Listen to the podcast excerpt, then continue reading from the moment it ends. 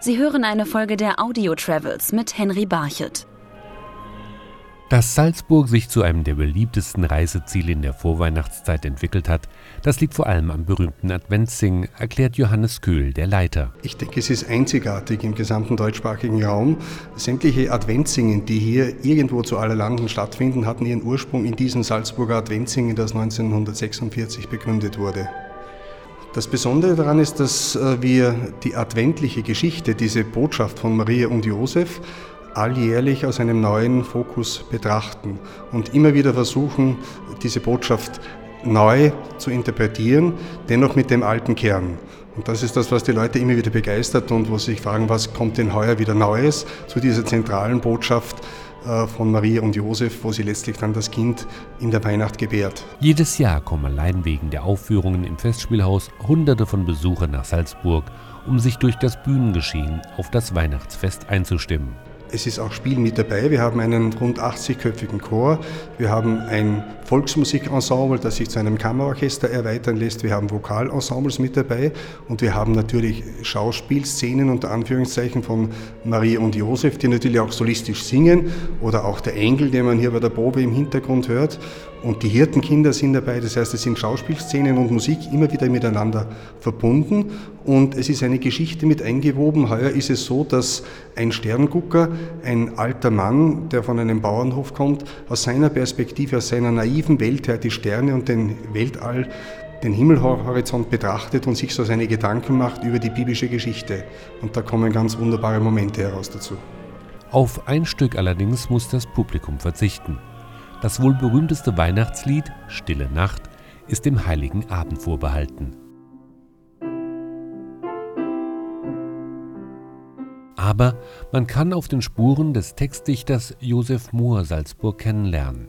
Fremdenführerin Heidi Hochrieser erzählt vor dem Geburtshaus die Geschichte Moors. Josef Mohr wurde hier in dieser Gasse, in die wir uns jetzt befinden, in der Steingasse geboren.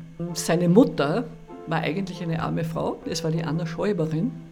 Und er war ein uneheliches Kind seiner Mutter, eines von mehreren Kindern. Und das war in der Zeit damals gar nicht so einfach. Er wurde 1792 geboren und da mussten Frauen, die uneheliche Kinder hatten, noch Strafe dafür bezahlen. Und die Mutter hat für andere Leute gearbeitet, genäht, geputzt, gebügelt und hatte aber Glück mit dem kleinen Buben, denn er war von sehr begabt, sehr lebhaft und ein Priester hat sie bei der Erziehung unterstützt. Und so konnte er ins Gymnasium gehen und später auch studieren und wurde eben Priester.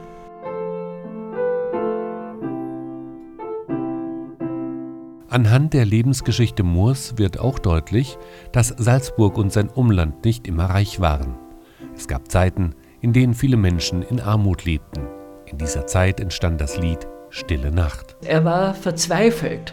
Äh, er wusste nicht, wie er den Leuten am heiligen Abend, die Orgel hat nicht funktioniert, wie kann er mit den armen Leuten die Mette feiern? Und da ist ihm dieser Text dazu eingefallen, mit dem er dann zu seinem Freund und Lehrer Franz Xaver Gruber gewandert ist von Oberndorf nach Arnsdorf und ihn gebeten hat, eine Melodie dazu zu schreiben. Doch es ist nicht nur die Musik, die die Vorweihnachtszeit in Salzburg bestimmt, sondern es sind auch die vielen Weihnachtsmärkte. Für die meisten Einheimischen beginnt ein Bummel durch das winterliche Salzburg erst einmal mit einem Punsch beim Sporer, erklärt Heidi Hochrieser. Also die äh, Familie Sporer betreibt diesen Betrieb seit 1903 und eine ihrer ganz großen Spezialitäten ist der Punsch. Das heißt, äh, Salzburg im Advent ohne Sporenpunsch geht nicht, oder was? Nein, zu Weihnachten trinkt man bei uns hier Sporerpunsch. Und wenn wir zu einem äh, Weihnachtsstandel gehen, dann suchen wir, wo steht drauf, dass der Punsch von Sporer ist und dort trinkt man ihn. So gestärkt macht man sich auf die Suche nach traditionellem Salzburger Kunsthandwerk. Die meisten Stände findet man auf dem großen Weihnachtsmarkt im Residenzviertel. Hier bietet auch die Kerzen- und Lebkuchenmanufaktur Nagi ihre Produkte an. Diese Firma gibt es seit 135 Jahren. Der Ururgroßvater begann schon mit der Produktion der Lebkuchen und Kerzen hier in Salzburg. Die Bienenprodukte, der Honig und das Wachs waren die ursprünglichen Grundstoffe, die wir verwendet haben. Erklärt Elisabeth Meislinger, die zusammen mit ihrer Schwester und ihrem Bruder heute das Unternehmen führt. Noch immer ist fast alles Handarbeit, was hergestellt wird. Die Kerzen werden zum Beispiel von Hand in die jeweilige Farbe getaucht. Sie werden von Hand verziert. Jeder Schriftzug wird von Hand aufgebracht. Jedes Stückchen Wachs wird von Hand bemalt oder ausgeschnitten. Also alles in reiner Handarbeit. Und auch jeder Lebkuchen wird individuell gestaltet. Die Lebkuchen werden von Hand ausgestochen, auf, den, auf das Blech gelegt, mit Mandeln und Kirschen verziert und nach dem Backen dann mit Spritzglasur jedes Stück einzeln verziert. Wie die Kerzen und die Lebkuchen gehört auch der Krampus zur Vorweihnachtszeit im Alpenraum. In Salzburg ist der Knickler Krampuslauf eine der Traditionsveranstaltungen, bei denen Männer mit furchterregenden geschnitzten Masken und Fellumhängen durch die Straßen gehen. Hannes Brugger ist Obmann der Altnickler Krampus und Brechten. Also beim Krampus geht es zurück auf das Stubenspiel im frühen Mittelalter.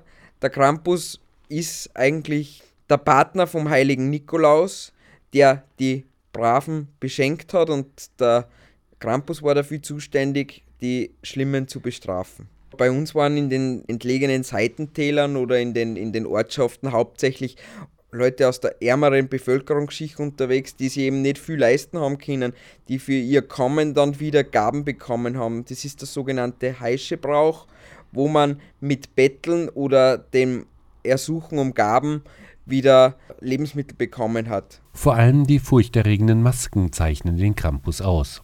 Die entstehen alle in reiner Handarbeit, versichert Hannes Brugger. Also unsere Krampusmasken sind so beschaffen, dass sie meistens ein bis drei Paar Hörner haben von nicht jagbaren Tieren, sprich Tiere, die man im Haus gehabt hat. Das waren früher Ziegenböcke und, und männliche Schafe, also Witter. Es gibt natürlich allerhand Schnitzer. Über die Jahre sind die Masken richtige Kunstwerke geworden. Am Anfang waren es ziemlich primitive Bretter, muss man sagen, wo irgendwie eine Nasen rausgehauen worden ist, ein, ein Loch eingemacht worden, da hat er dann rausgeschaut. Und heute sind es wirklich sehr, sehr kunstvoll geschnitzte Masken und da gibt es auch einen wirklichen Zweig und Boom an Krampusmaskenschnitzern, Fellerzeuger, Gewandhersteller und so weiter und so fort. Also es ist auch ein Wirtschaftszweig geworden. Die Krampusläufe in der ersten Dezemberhälfte sind ein lautes Spektakel und ein Kontrast zu der oft besinnlichen Vorweihnachtszeit. So mancher Krampus treibt es dann auch mal ein bisschen wilder während des Umzuges. Es kann schon natürlich einmal vorkommen, dass da ein Schwung Mädel steht, wo der Krampus einmal zubebohrt und wo er nicht dran glauben muss und dann mit, der, mit dem Rossschwanz oder mit dem Kurschwanz eine auf die Füße kriegt, aber alles im Rahmen des Erlaubten. Wesentlich besinnlicher geht es da im und vor dem Dom zu, so Stadtführerin Heidi Hochrieser. Abgesehen davon, dass der Dom sehr schön geschmückt wird, dass drinnen im Dom die Krippe aufgestellt wird, aber auch am Eingang äh, zum Dom, am Haupteingang, da finden fast täglich weihnachtliche Konzerte statt. Da kommen Chöre von wo immer her, auch aus Italien, und singen dort ihre Weihnachtslieder.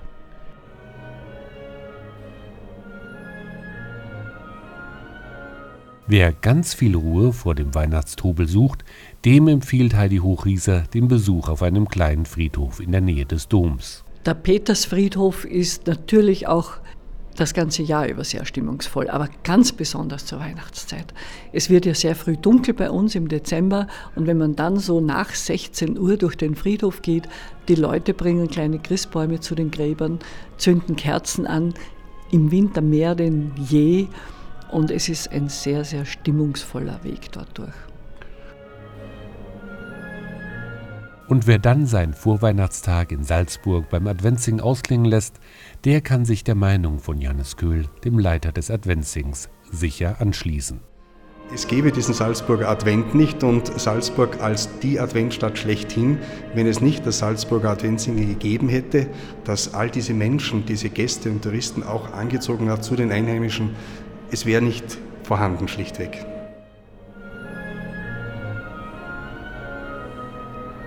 Sie hörten eine Folge der Audio Travels mit Henry Barchet.